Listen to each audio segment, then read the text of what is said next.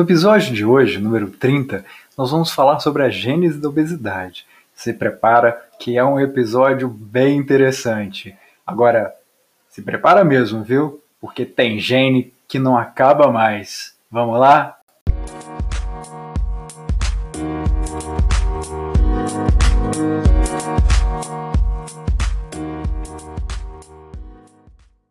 Neste episódio, nós vamos falar sobre a gênese da obesidade. Em 1848, o filósofo alemão Ludwig Beck afirma que o homem é o que come. De fato, 160 anos após essa afirmação, podemos confirmar que a dieta é um dos principais fatores que afetam a qualidade de vida do ser humano. A obesidade é um termo definido pela Organização Mundial da Saúde, a OMS, que envolve um acúmulo anormal ou excessivo de gordura corporal associado à hipertrofia e à hiperplasia do tecido adiposo, que apresenta risco à saúde, afetando o perfil de secreção saudável de adipocinas pró e adipocinas anti-inflamatórias, o que pode induzir estresse oxidativo muscular e inflamação, além de estar associada ao desenvolvimento de doenças autoimunes. A obesidade é uma doença de causas multifatoriais, sendo que o acúmulo de tecido adiposo no corpo é dependente de uma interação complexa entre a herança genética, contextos sociais e ambientais. Além disso, o aumento da adiposidade é um processo complicado e é impulsionado tanto pelo aumento no tamanho quanto do número dos adipócitos e reflete um desequilíbrio entre a ingestão, armazenamento utilização de energia pelo organismo por meio do acúmulo de lipídios através do processo de lipogênese. A obesidade vem aumentando a cada década. Quanto à prevalência mundial, estima-se que aproximadamente 30% da humanidade sofrem de obesidade e 35% apresentam índice de massa corporal, o IMC, nas faixas de sobrepeso. Se juntarmos esses dois fatores, já dá 65% da população. Além disso, quase 4 milhões de pessoas morrem a cada ano em consequência da obesidade. E o custo anual da obesidade, estimado em 2020, foi de 2 trilhões de dólares. Mas o que causa a obesidade? E por que ela vem aumentando de forma tão constante nas últimas décadas? A gênese da obesidade é bastante complexa e multifatorial. Apesar de inúmeras evidências de que a genética influencia a obesidade, é necessário considerar que os fatores biológicos e psicossociais interagem de forma complexa na sua progressão e manutenção.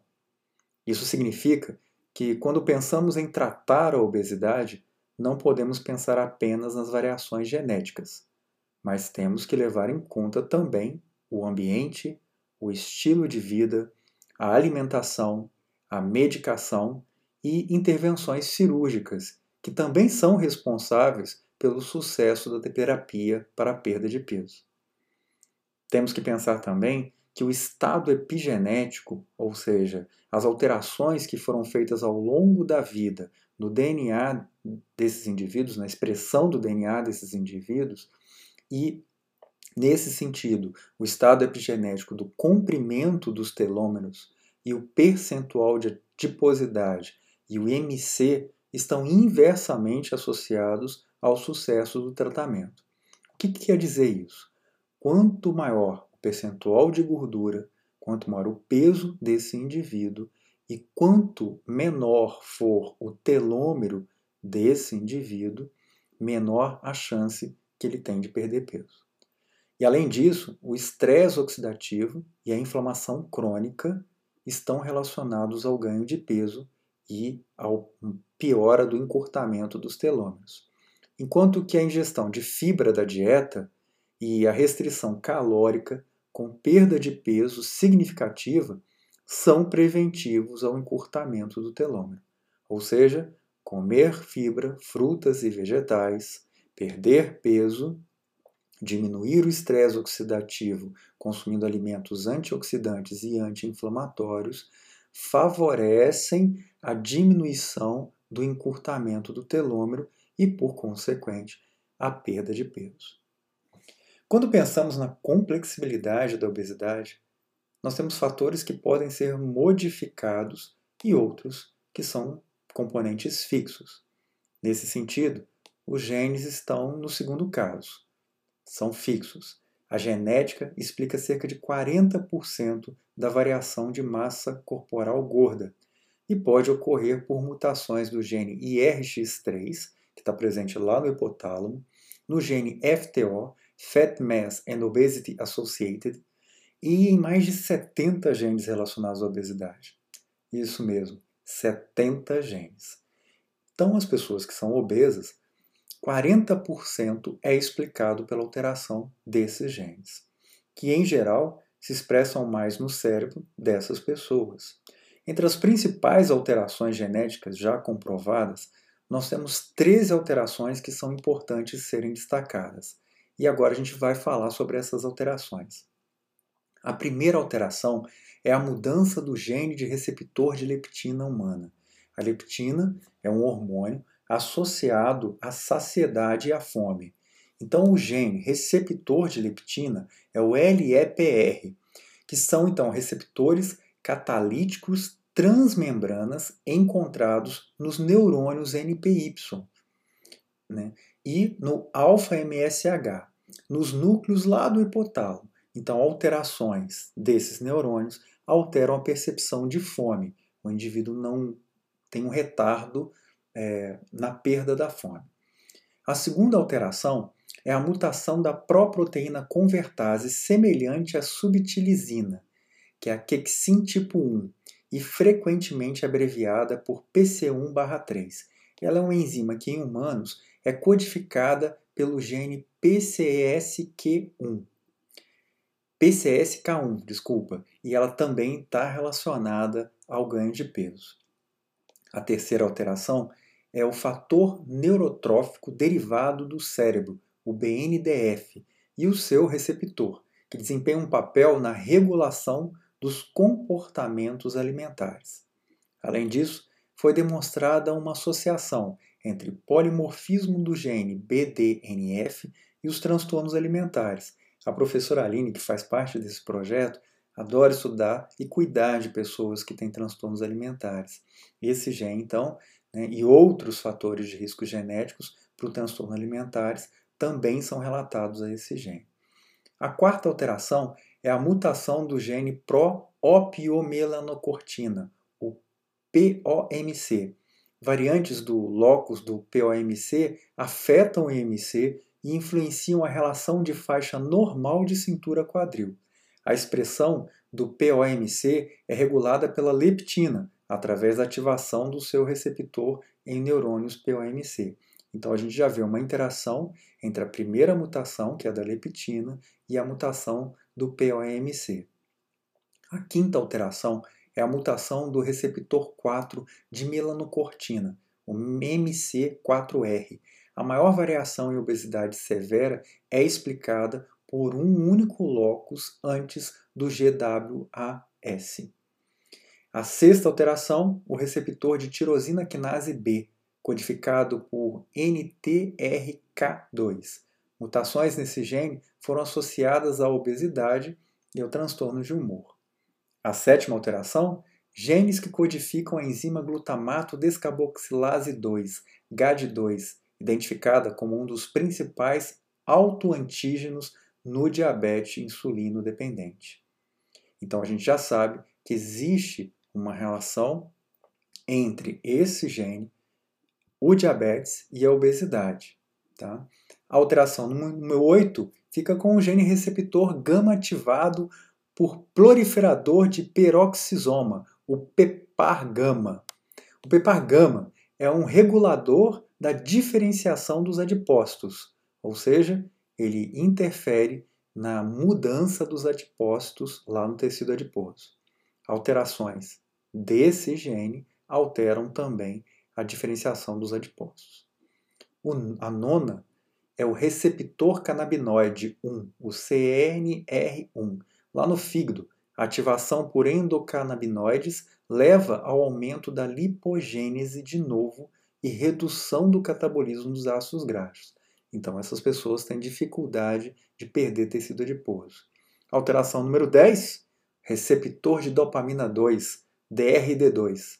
Muitos estudos sugerem que pessoas com obesidade têm receptores de dopamina reduzidos. Por consequência, elas precisam comer mais para influenciar esses receptores. Alteração 11, receptor de serotonina 2C, é o HTR2C.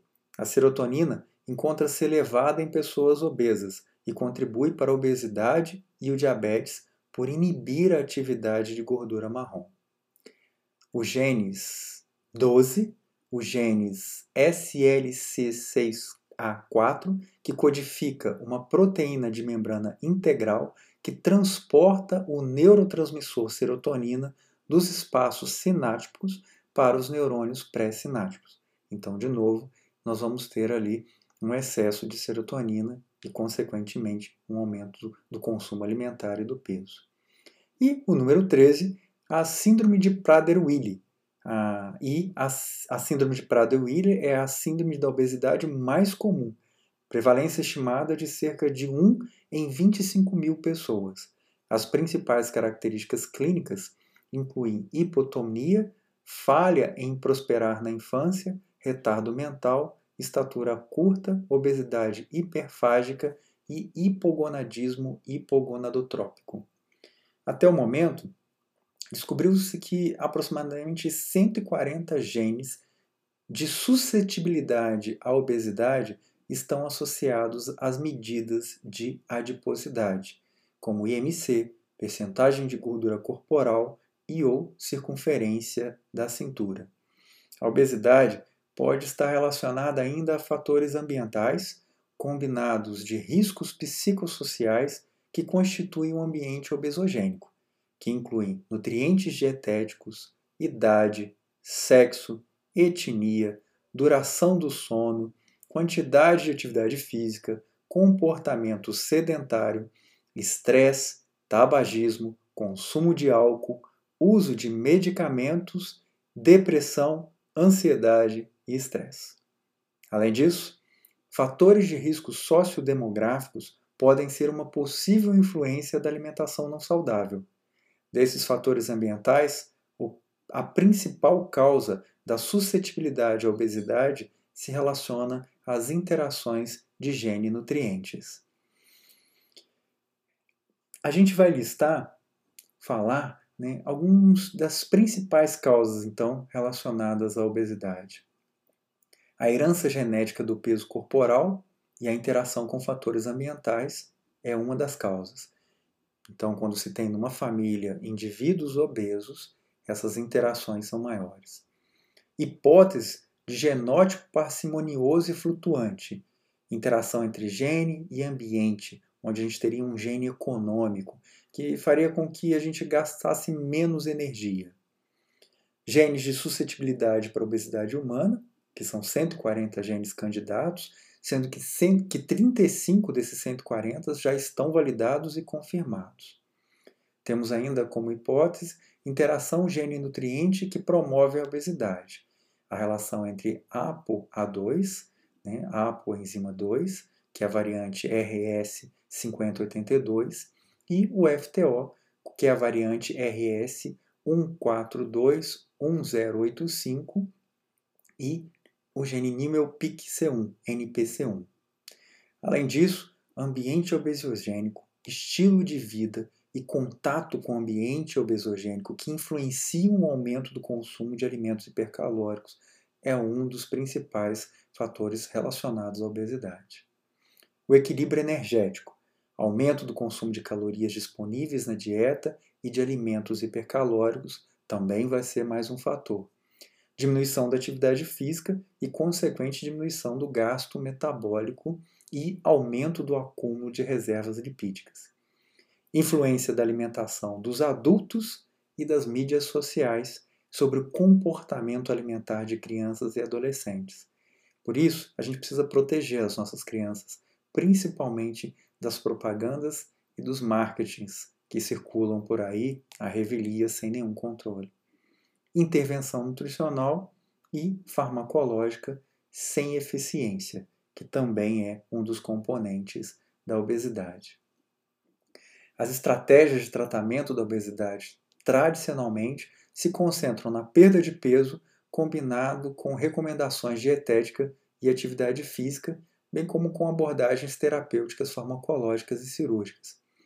Dependendo da sua resposta fenotípica à dieta ou ao tratamento medicamentoso e cirúrgico, pacientes obesos podem ser classificados como hiperrespondedores, que têm níveis mais baixos de metilação da SERPINE1 após perda de peso, normorespondedores ou hiporrespondedores.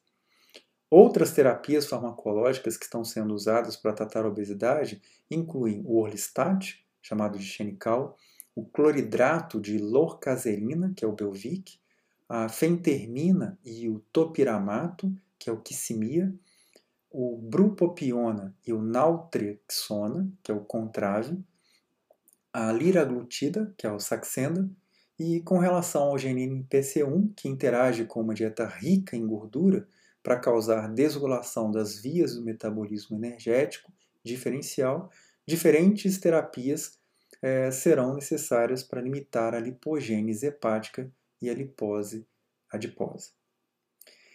Claro né, que a gente tem também como opção as cirurgias. Só que as cirurgias bariátricas não restauram o encurtamento dos telômeros.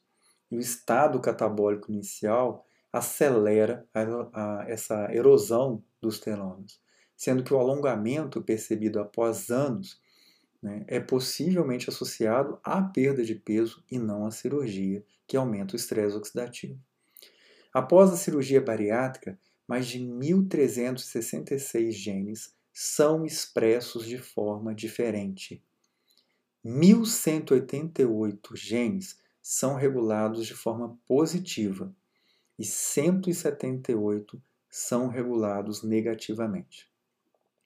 A cirurgia bariátrica aumenta a expressão de genes inflamatórios, como interleucina 6, interleucina 8, fator de necrose tumoral TNF-alfa, lipogênicos, como a proteína de ligação de lipopolissacarídeos LBP, mas promove também o aumento da expressão de UCP2, gene que participa da termogênese e da regulação do peso corporal. Os pacientes bariátricos ou pré-bariátricos podem ser investigados previamente em relação à sua maior disposição quanto à perda de peso, sendo que o perfil de um determinado grupo de genes e alguns biomarcadores podem se relacionar positivamente a um melhor prognóstico para os candidatos à cirurgia, como a gente vai falar agora. Então, a gente associa normalmente ao maior percentual de perda de peso após a cirurgia pacientes que têm polimorfismo do gene 5HT2C, do gene MC4R e dos genes FTO, os portadores dos genótipos AG e GG aprótico e do gene UCP2, que está associado ao consumo alimentar. Já outros fatores são relacionados à perda de peso menor. Dois SNPs no gene UCP2, que é o ALA55PRO e o 866GA, o 5HT2C, que o genótipo TT provê maior percentagem de perda de peso, né, e o outro genótipo uma menor, e o FKBP5, o alelo T está associado à perda de peso, a ausência do alelo P, uma diminuição dessa perda. E o SNP RS4846567 no gene lisofosfolipase-like 1, que está associado a um score menor da perda de peso. Como a gente pode perceber, a gênese da obesidade é bastante complicada, mas a genômica nutricional oferece benefícios potenciais para a saúde de alguns indivíduos.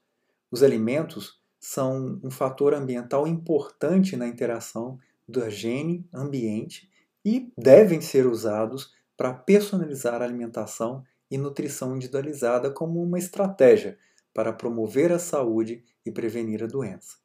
O tratamento da obesidade requer a compreensão dos fatores genéticos e epigenéticos que desempenham um papel fundamental na resposta à perda de peso e no desenvolvimento da obesidade.